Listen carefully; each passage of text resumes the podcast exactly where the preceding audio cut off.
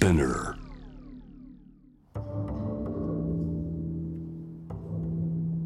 藤原信也新東京漂流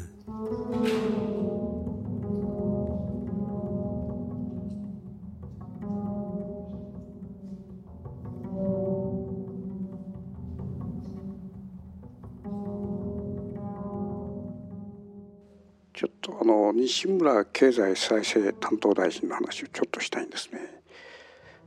まあ、この方はこのコロナのこの12年ずっと前面に立って、まあ、僕の評価としてはね結構まあこのこんだけ大変な重責を担いながら割と平静を保っているなと一見まあ線が細そうな方なんだけどもまあ、この重圧なね、えー、仕事をこなしながらまああの時々はまあ批判の対象になってきたんだけどもなかなかねこの平成をずっと保ってきてるこの胆力っていうのはなかなかなもんだなと僕思ってたのね。ただこの数日前の彼の会見見てね突然彼が土地狂っった表情でまあすごい発言するわけですよね。協力していただけない店には、えー、もうこれはもう特措法の命令罰則もこれ何度でもやるということを含めて厳しい対応これは法律に基づく要請あるいは命令でありますからそういったことをしっかり遵守していただけるように金融機関からも働きかけを行っていただきたいと。まあこの発言なんだけどもこれ各方面でものすごい批判を浴びてると。でこの会見の時の彼の表情なんだけどねこれ今までの表情と全く違うんですよ僕の、まあ、写真家の目から見るとね。もう相当決意とあるいは上からのプレッシャーっていうかな、まあ、ある意味でこの自民党を背負ったような形の、まあえー、発言っていうかな最後この終わった時の表情がねもう危機迫るものがあるんだよね。でこれはね、えー、やっぱり自民党内で、まあ、官邸内というかな申し合わせた発言だと僕は思ってるのね。というのはこの都議選ね都議選でこの自民党が、まあ、ある意味で負けたんだと思うんだね。そうすると都議選っていうのはまあ次にある、えー、衆議院選挙大きく響くっていうことでまあ、官邸自民党かなり慌てているそれでこのオリンピックに入ったとまあオリンピックをご利用ししてきたわけですよね。で仮にこのオリンピックで、えー、感染者がものすごい増えた場合に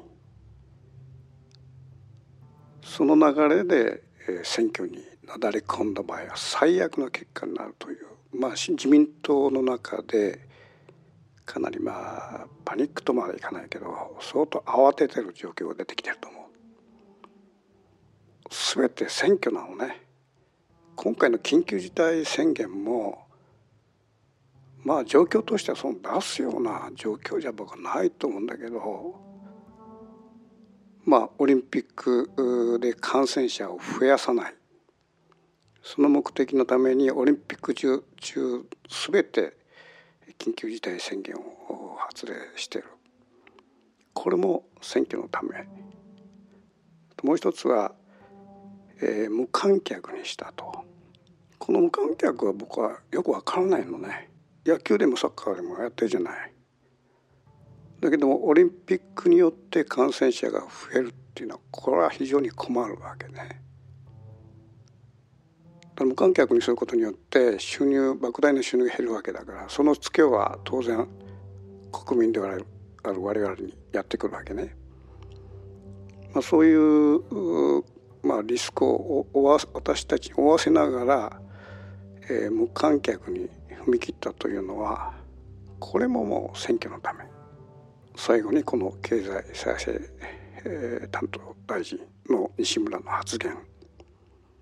この危機迫る顔をしてねこの発言をした。これほとんど土地狂ってるわけよね。まあ何が狂ってるかってまあいろんなところで評論されてるから僕は話さないけども。おそらくこれは、えー、次の選挙でオリンピックによって感染者が増えたらもう大変なことになるぞと。そういうまあことで官邸、えー、まあ菅あ首相も含めてですね、まあ、緊急会議を開いたんじゃないかと。まあ、そういうこうなんていうかなこう高揚感っていうかな。その中で出た発案だと今後のね。だからこんな金融機関をしからこう締め付けをさせるとかお酒の問屋にこうストあの出荷をストップさせる。こんなまあ戦前のね軍国主義みたいなことをやるようなこのこの時代ですよ。まあ誰が見てもこれおかしいということがわからないくなってる官邸周辺のね都議選で青を食ったそのままの姿がですねこの一連のこのおかしななんかこう風景につながってんだと。で皆さんちょっとこの西村経済再生担当大臣の、えー、会見のね、えー、画像があればちょっと見てほしいんだよね。このすごい顔してるから。最後は鬼の形相ですよこんな表情をしたね、えー、西村は僕は見たことない意外とまあこの重責をねなるべく平常心を保ちながらこなしてきた人が突然ここでまあ鬼の形相で狂ったようなことを言ってるとまあこれはね全て選挙選挙ですよそれと付け加えるとね今回の西村発言の発案者は僕個人はね菅首相だと思ってるのね。でこの裏から手を突っ込むというやり方はね昔からこの菅首相の手法なんですよ。横浜市議時代に全ての人権事件を掌握して、えー、支配していくと官房長官時代もまあ、裏から手を突っ込んで、まあ、官僚の人事権を握ってね裏から手を突っ込んで支配していくと。から NHK のねあのキャスターを何人もかその手法で飛ばしてるわけですよ。でこの裏から手を突っ込んでねこの非常にこのいびつなやり方をするというのはこのあまり西村さんのやり方だとは思えないのね。まあ、そこでのうのうと後からは知らなかったと西村さんがそういうふうなこと言うはずないなんていうこと言ってんだけどもそもそもこのコロナのね政策のトップに立つ者がこの西村発言の重要な発言を知らなかったっていうそれだけでもうダメでしょこいつは。まあひどいもんだよね。まあ、それからあの皆さんの周辺も同様だと思うんだけども店がもうバタバタ潰れてでしょつい最近もあの大久保近くのねあの中華料理屋いつも行くんだけどここの前通ってるとシャッターが閉まってると。おかしいなと思って。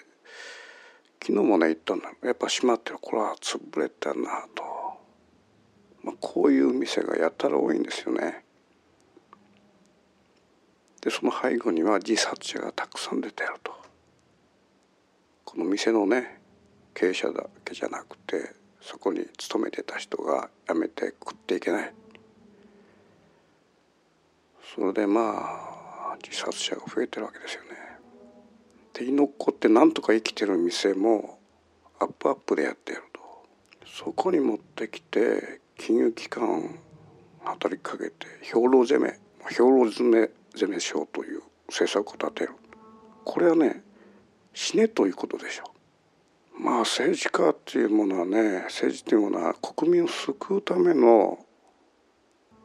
仕事であって死ねという政策をする国家っていうのは初めてだねこんなことは。つい先日まああのニューヨークのメイのねに話したらやっぱりあのニューヨークなんかね結構給付金を潤沢に配ってるんだね。メイもなんか月に30万もらってるとちょっとした店を経営してるからねそれからフランスなんかもねもう本当に潤沢に配ってるわけですよ。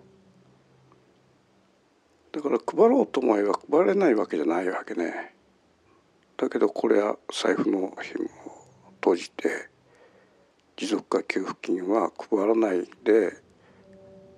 えー、兵糧攻めをするというアホな政策をやってる。でこれはね多分ね金庫番の麻生あたりがこれもう金を出しってんかなと思うんだよね。まあそういうことでこの国民を死ねというね政策を取るような政治家は政治家じゃなくてこれは単なるねごろつき、まあ、コロナっていうのはいろんなね人のこう神経だとか、えー、心を変えていくんだけども真っ先に変わったものはこの政治家のね政治家たる心ですよ。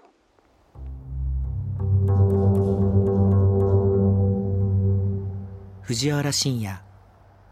新東京漂流。